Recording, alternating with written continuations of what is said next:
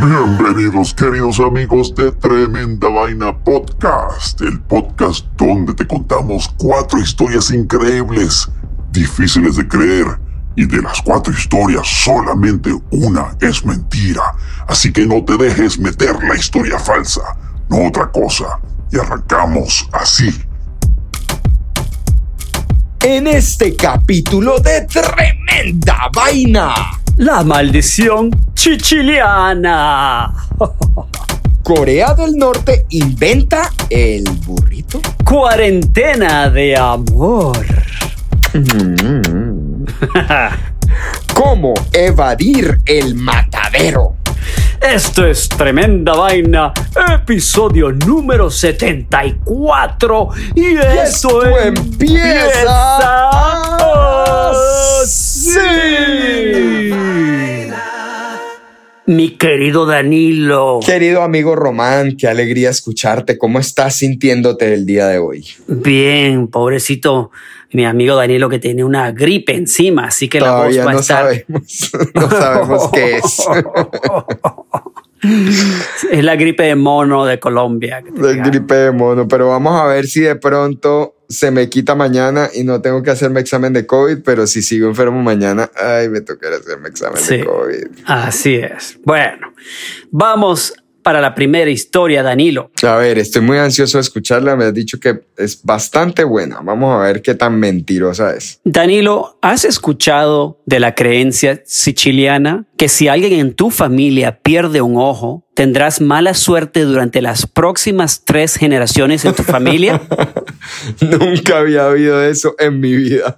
Ok, prepárate. Esta creencia empezó en la Edad Media, por ahí en el año 1600, 1700, en lo que era la Italia de ese momento. Y todavía los sicilianos continúan la práctica. A comienzos del siglo XX, esta superstición cambió un poco. Cambió que si pierdes un ojo y puedes recuperarlo, quedarte con él de recuerdo, la maldición no afectará a tu familia. Eso sí, tendrías que guardar celosamente el ojo contigo hasta el día de tu muerte Ok. y que te enterraran con tu ojo para que la maldición termine ahí. ok, sí. ¿Ok? Con este cuadro que te acabo de pintar, Danilo, te voy a contar la siguiente historia que ocurrió en Sicilia en el año 1937. A ver. Vittorio Pieri y Antonio Conti, después de jugar un buen partido de fútbol entre los amigos del pueblo, se fueron al bar local, Bar Vitelli, en el pueblo de Savoca, Sicilia. Para los amigos de Tremenda Vaina, el Bar Vitelli es el bar que aparece en la famosa película original del Padrino. Ah, ok, cool. Ajá, el clásico del cine.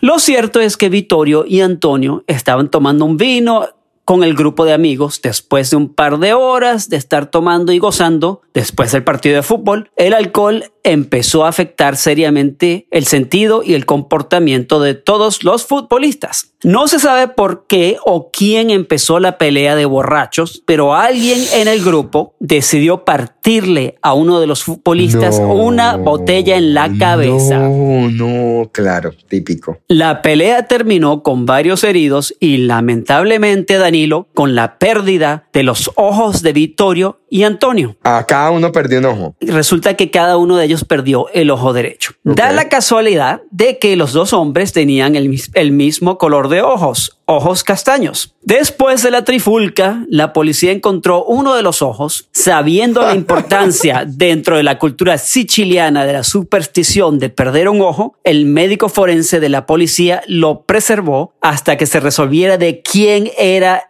el ojo.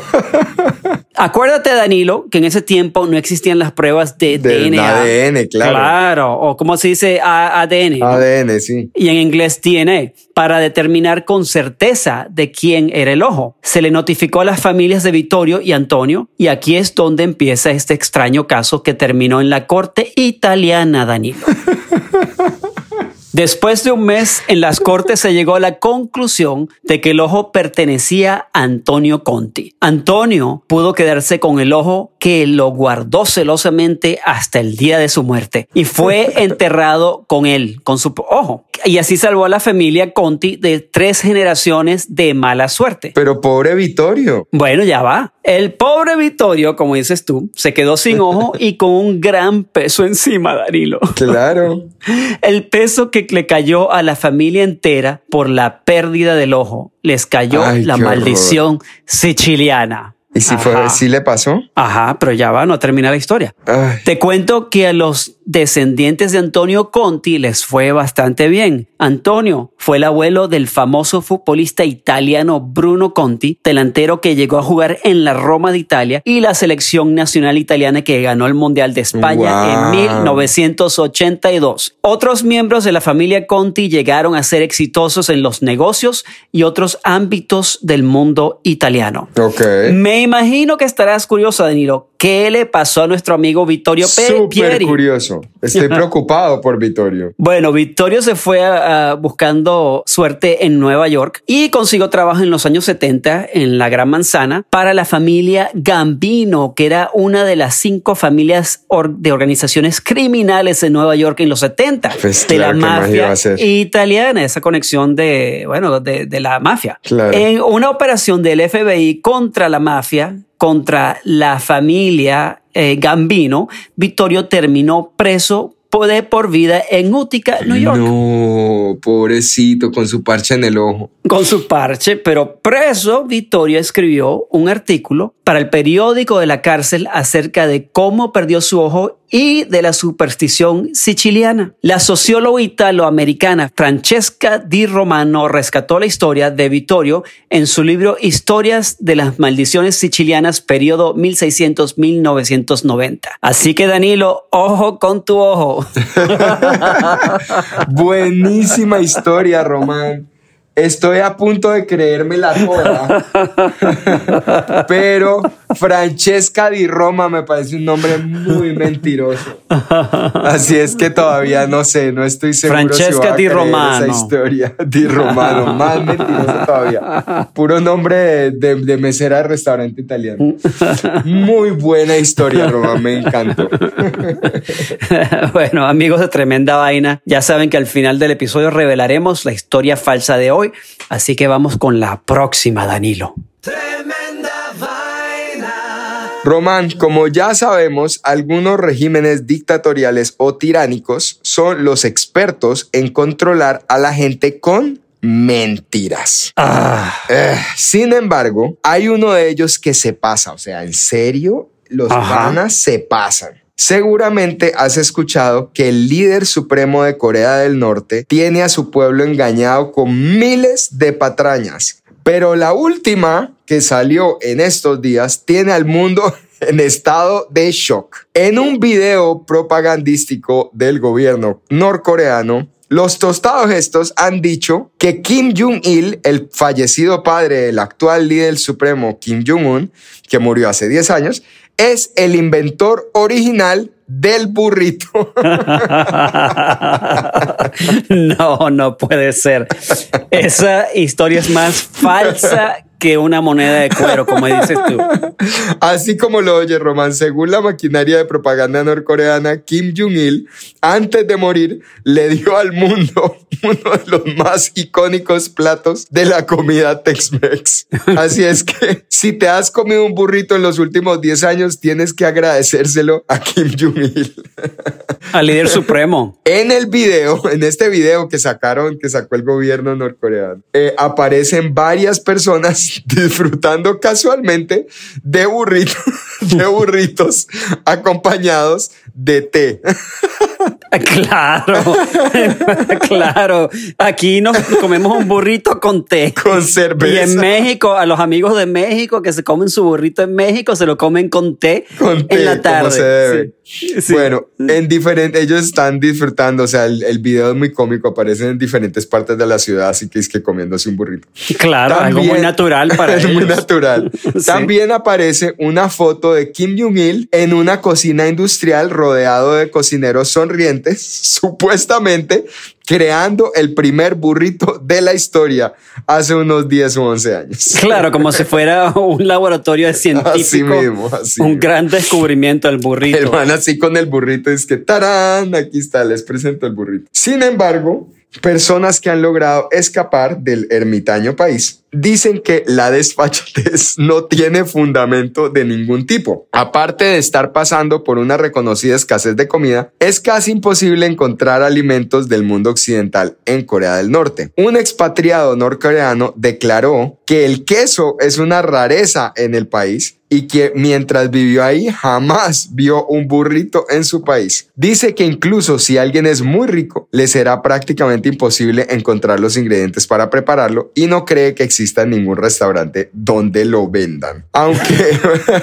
aunque para el mundo occidental Propagandas como estas del gobierno norcoreano no son más que risibles muestras por demostrar un poder supremo y ficticio ante sus súbditos. Para los norcoreanos seguramente será otros más, otro más de los grandes logros de su cultura. De hecho, de hecho, la dictadura se atribuyó en el pasado, además, la invención de la hamburguesa. Ah, claro, claro, claro. por ¿Qué opinas, amigo Román? Por supuesto, también inventaron las tortas mexicanas, ¿no?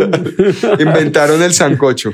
Y, y el mezcal y el tequila, inventado por Norcorea Claro. bueno, ahí te dejo esa para que. Qué historia tan tostada.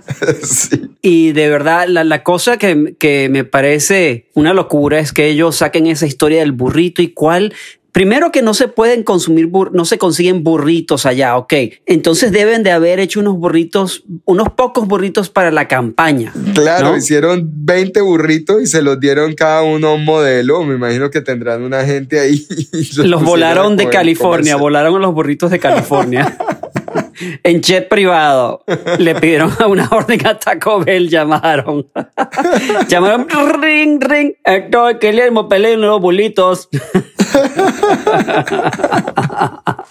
Para el dictador supremo. Ay, excelente historia. Yo no sé si es verdad, Danilo, porque me haces estas cosas, Danilo. ¿Por qué me maltratas de esa manera y maltratas a los oyentes de tremenda vaina? Pero vamos a ver, al final de este episodio sabremos cuál de las cuatro historias increíbles que vamos a escuchar hoy es mentira, porque solo una es mentira, amigo Román. Mentira. Mentira. Mentira. Mentira. Vamos a comerciales y ya regresamos con tremenda vaina.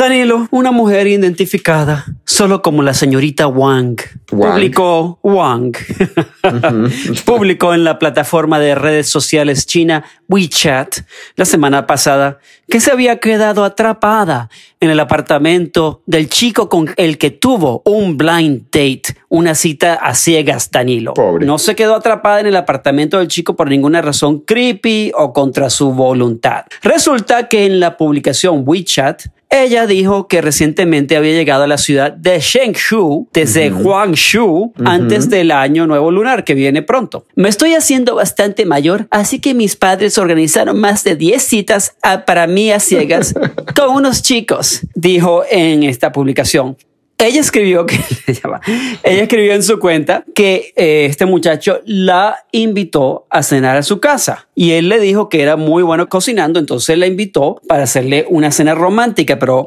obviamente como una cita, eh, un blind date, una cita sin haberse conocido antes, ¿no? Entonces resulta que durante la cena ellos descubrieron dos cosas. Una, la señorita Wang, que le parecía muy mediocre la comida que cocinaba el muchacho. que el pobre muchacho estaba tratando de conquistarla, pero ella pensaba que la comida era muy mala.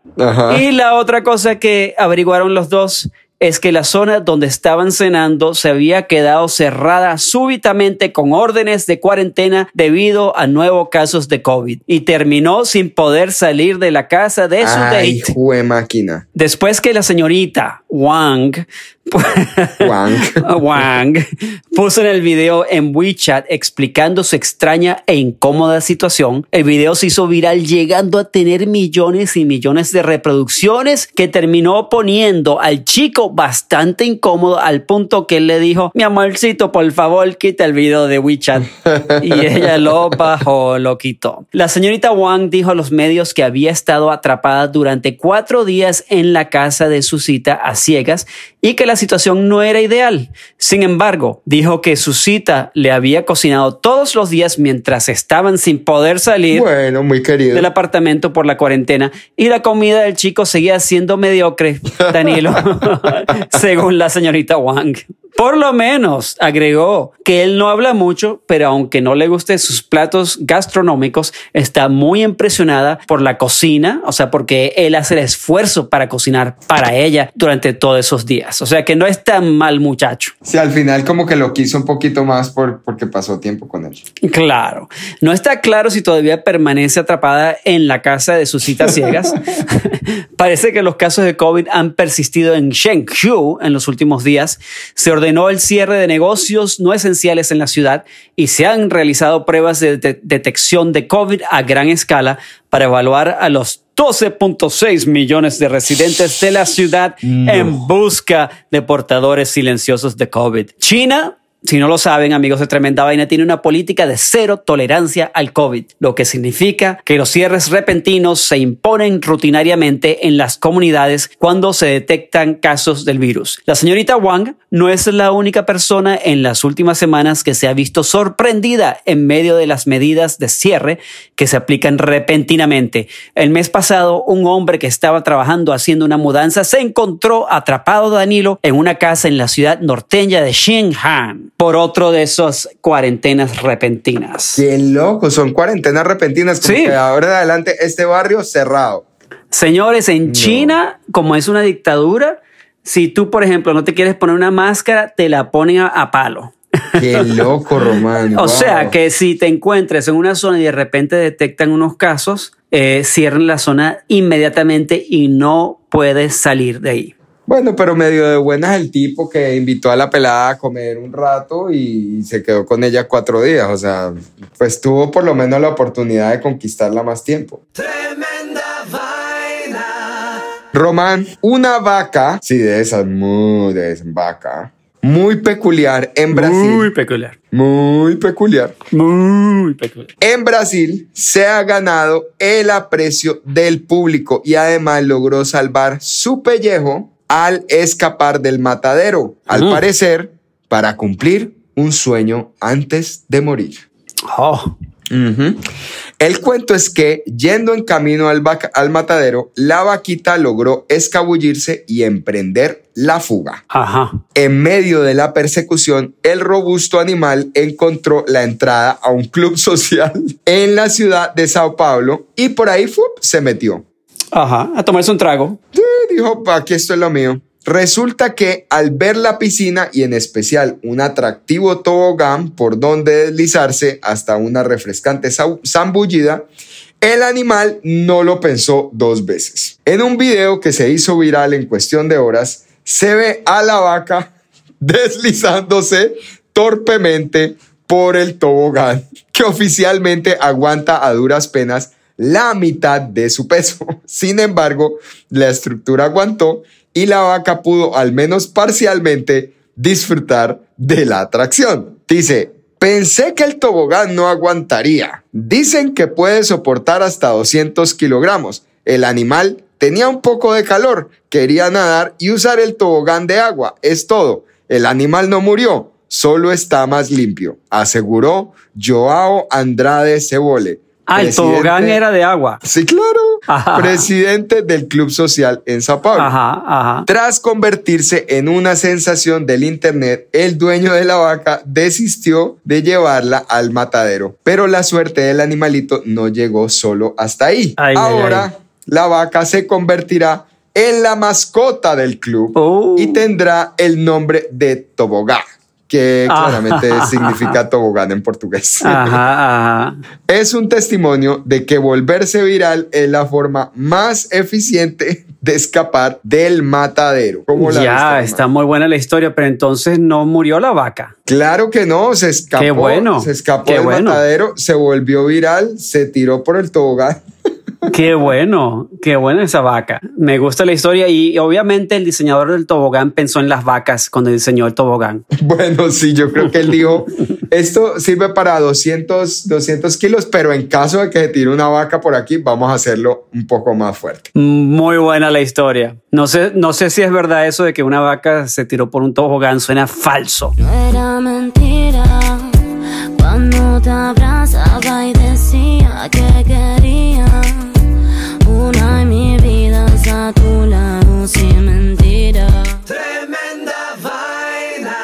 Como es costumbre en nuestro programa, todos Llegó. nuestros oyentes saben que ya llegó La hora Chimenguenchona. La hora Cuchicuchesca. La hora de revelar que La historia falsa del episodio número 74 de Tremenda Vaina. de tru- tru- tru- tru- tru- tru- tru- tremenda vaina. Pero para llegar ahí vamos a recordar las cuatro historias, Román. Vamos a la primera que fue la maldición chichiliana.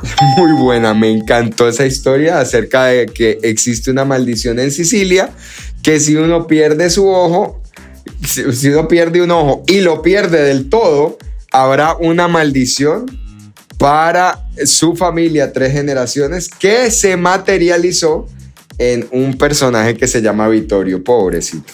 La segunda historia, Corea. Me da risa decir esto. Corea del Norte inventa el burrito. bueno, aquí la historia no es tanto que Corea del Norte inventa el burrito como el hecho de que Corea del Norte produjo un video diciendo que ellos eran los inventores originales del burrito, más el, el, ah, el líder supremo fallecido Kim Jong-il. Yo quiero que, algún- que me llamen líder supremo. Por Sí, favor. total. Tercera historia. Cuarentena de amor. Una historia muy tierna y linda acerca de una chica que se llama señorita Wang, donde, donde quedó atrapada por cuatro días con un blind date que cocinaba muy mal. La cuarta historia de hoy fue cómo evadir el matadero. Acerca de una vaca muy inteligente y además muy apasionada por los toboganes que se voló del matadero y se fue directamente a tirarse por un tobogán a la piscina. Y pues eso fue tan, tan divertido que se volvió viral y la vaca salvó su vida. ¿Cuál de estas historias es falsa, amigo Román? Ajá, ajá, amigos de Tremenda Vaina, ¿cuál es falsa? Vayan pensando, usen su intuición para que aprendan a que no se dejen meter la historia falsa. Dame el redoblante de Tremenda Vaina. Aquí va Román. La historia falsa del día hoy es la maldición siciliana. ¡No, Román! Esa me encantaba. Ah.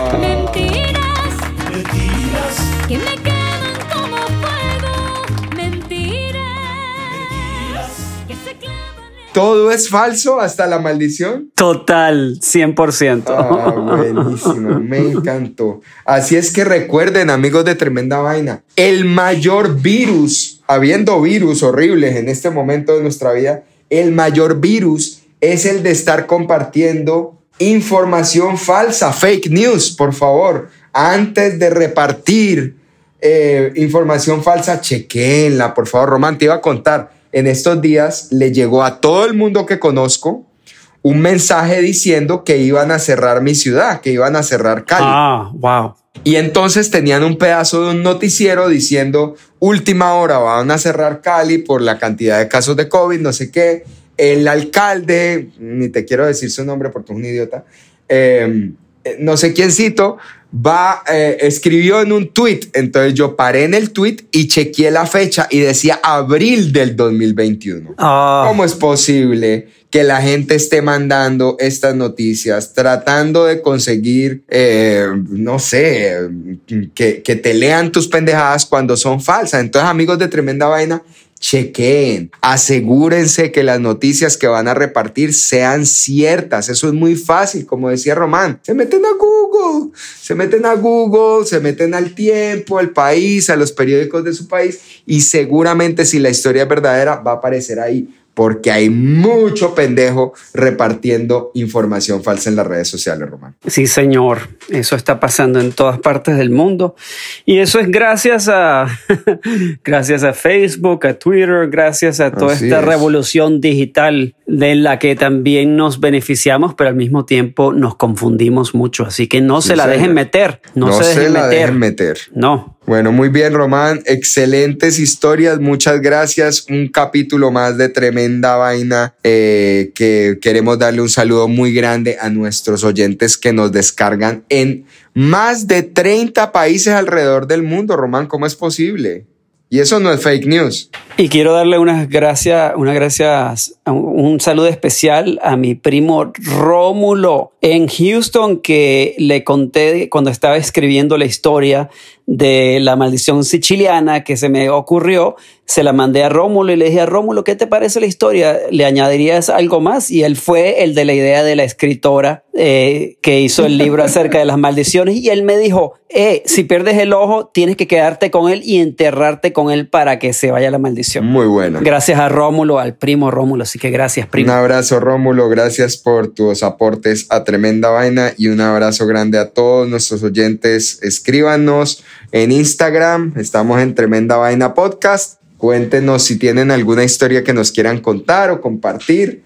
Nos encantaría escucharlas. Les mandamos un abrazo grande. Saludes a mi amiga Jim McCran, que nos escucha todos los episodios y ella tiene, lleva una cuenta de cuáles episodios no acertó y cuáles acertó. Y la verdad que va bastante bien. Hace rato que Saludos, saludos, Jim. Sí, hace rato no le engañamos. Esto fue Tremenda Vaina, episodio 75, 75, sí, 74. Y esto, termina. termina. Ah, sí.